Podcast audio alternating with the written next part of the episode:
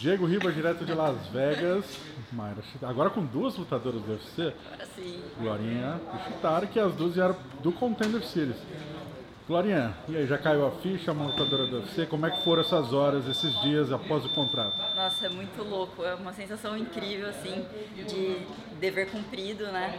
É, a gente fez um trabalho incrível para eu estrear, para eu fazer minha, minha luta no Contender e conseguir esse contrato. E agora é só esperar para estrear no UFC.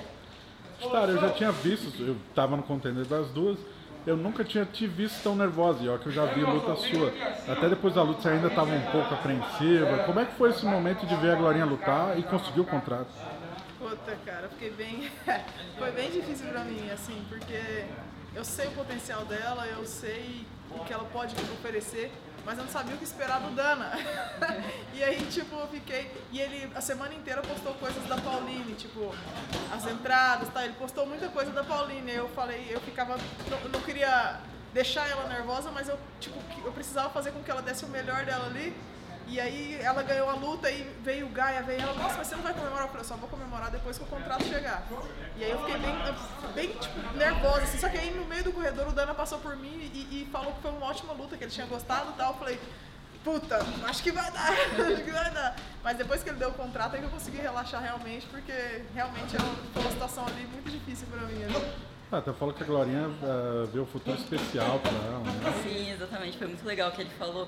Mas eu acho que essa sensação da Maíra foi porque eu não consegui finalizar a luta, né? Então a gente sabe que o Dana gosta de finalização, nocaute e tal, e aí foi por decisão, aí ela ficou um pouquinho receosa ali com a decisão dele. Você também deve ter ficado. Eu né? também, mas assim, eu saí da luta já muito feliz pelo meu desempenho, mas lógico, o contrato foi o que a gente veio buscar, então precisava desse resultado.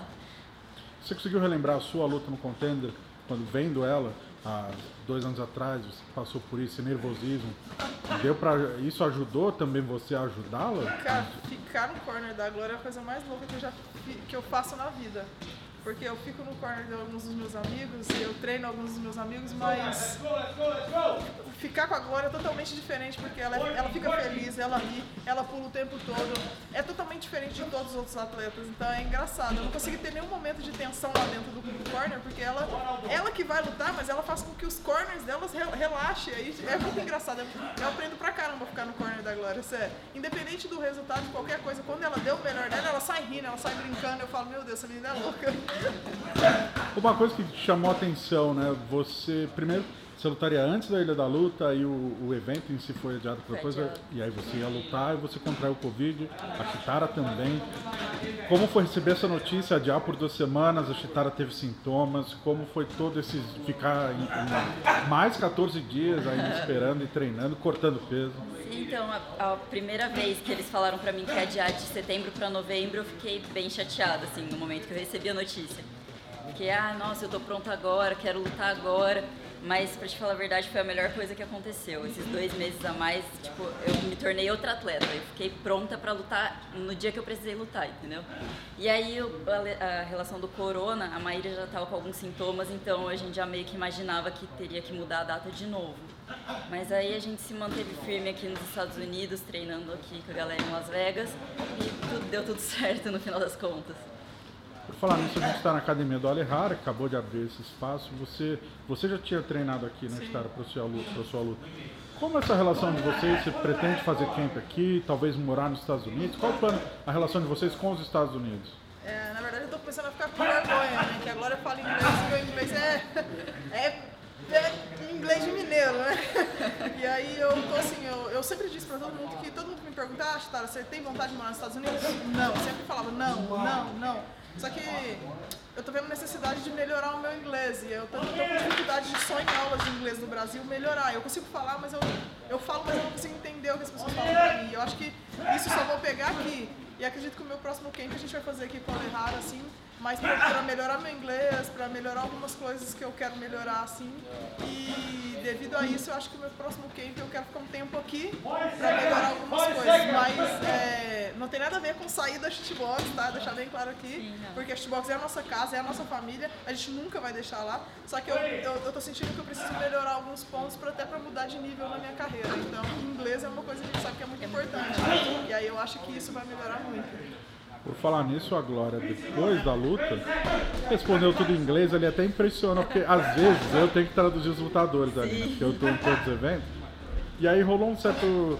Uh, pessoal já. E aí, você vai traduzir essa? Eu falei, não sei, o Chivan tá aí e tal, e você tirou de letra. Onde você aprendeu inglês? Como é que foi esse processo? Então, aprendi assim um básico na escola, mas eu sempre gostei bastante de aprender sozinho, então eu sempre buscava filmes, músicas. Eu gosto bastante de aprender, então eu sempre busco as coisas que eu gosto. Mas o Ivan estava ali para fazer a parte de tradução, eu não sabia se eu ia precisar dele ou não, mas eu consegui desenrolar tudo muito bem, foi bem legal. Que tipo de música em inglês você escuta? Ah, eu gosto de rock, sempre escutei bastante, sim. Um rock pop, na verdade. Os ouvidos não aguentam. A Mayra não gosta, ela me levou pro sertanejo, agora só escuto sertanejo. Meus ouvidos não aguentam. Acho que é mais da sofrência. Ela né? é da sofrência de Berlândia. Bom, vocês mencionaram fazer camp aqui. Fazer camp é porque tem luta. E quando é a próxima luta de vocês? De algo já está negociado, já está no início de negociação? Aí é para os próximos capítulos. Ah, você nem teve tempo Ainda ainda. não, né? é, ainda não temos nada. A Maíra tá, tá em conversa aí, mas também não temos nada certo. Tá naquele processo que a gente chama de esconder o jogo, né? É, né? Na verdade, coisas grandes estão por vir. Exatamente. Boa. Mas quando você mencionou o próximo, o camp aqui, já seria o próximo a sua ideia. Isso, isso, Tá. isso. A gente volta pro Brasil agora, porque eu preciso ver minha família e depois a gente eu conto mais pra frente pra vocês. Os No meu Instagram. boa. É, Outra coisa que eu ia perguntar é... Ah, esse fim de semana a gente vai ter a Valentina, que é a sua categoria, contra a Jennifer Maia. Tem a Cíntia Calvillo contra a Kathleen, também da sua categoria. E a Ariane, que vai enfrentar a Antonina também sua categoria. A Jennifer, inclusive, representa o shootbox, né? Mas ela mora em Curitiba, não sei se vocês uma, já treinaram juntos, como é Ah, que não, funciona. não, a gente não é muito próximo assim, mas a shootbox é da minha família, é da, é da, da galera. Eu tô torcendo muito pra Jennifer esse final de semana. Toda energia positiva pra Jennifer. É, eu, eu, eu acho que a a Valentina é lutadora pra qualquer um, né? Mas eu acho que, que sim, que a Jennifer tem grande chance de ganhar. A Jennifer é agressiva, ela tem um bom chão. Eu nunca vi a Valentina lutando assim com uma pessoa muito agressiva, porque a Valentina ela evita muito contato, como ela é muito boa de distância ela evita muito contato e quando a pessoa pressiona muito, ela bota pra baixo. Então é uma luta que eu tô interessada em ver, porque a Jennifer é bem agressiva e anda pra frente. Eu acho que se a Jennifer ir pra frente mesmo, estilo shootbox que a gente tem, e com vontade de ganhar mesmo, e não de não se impressionar com a Valentina, eu acho que a Jennifer tem que ter até mais punch que a Valentina. Então eu acho que ela tem grande chance de ganhar. É, é luta dura, né? Mas eu acho que a Jennifer tem chance de ganhar sim. A outra é Calvilho contra Tchuqueja. Calvilho contra Tchuqueja. Puta. Tá aí uma luta que eu nem imaginei ver por agora, essa é a verdade. Eu falei pra Glória sobre isso hoje. Pra Calvilho é uma ótima luta, né? Agora pra Tchuqueja, não, pra Tchuqueja é uma ótima luta que vem de derrota, mas pra Calvilho eu não sei se seria tão grande luta assim. E é entre a Lipinski e. Antonina. Antonina, né? Putz. Puta, eu, eu, eu, eu, eu vou de Lipinski também, vai. Acho que a Lipinski ganha, a Lipinski é um pouco mais agressiva e acho que a Antonina não, não consegue aguentar o ímpeto inicial da. da- se ela. A, a, a, a Lipinski coloca um ímpeto muito grande no início. Eu acho que a, que a, que a Antonina não consegue aguentar o ímpeto dela inicial, já logo de início. Se a luta se desenrolar mais, talvez vai mais pra Antonina, mas eu acredito que na vitória da Lipinski aí. Fim de semana importante pra sua categoria. Né? É, sim, é. Eu tava aí brigando pra entrar ali, mas vamos, vamos- eu conto pra vocês depois, não é? Um passo de cada vez. Tá, tá, tá, eu conto pra vocês depois. É, por sua vez, a sua categoria está bem travada, né? A gente viu que a campeã ainda não tem data para voltar. A desafiante Rose parece que operou o nariz, ainda também não tem. Essa luta não está fechada.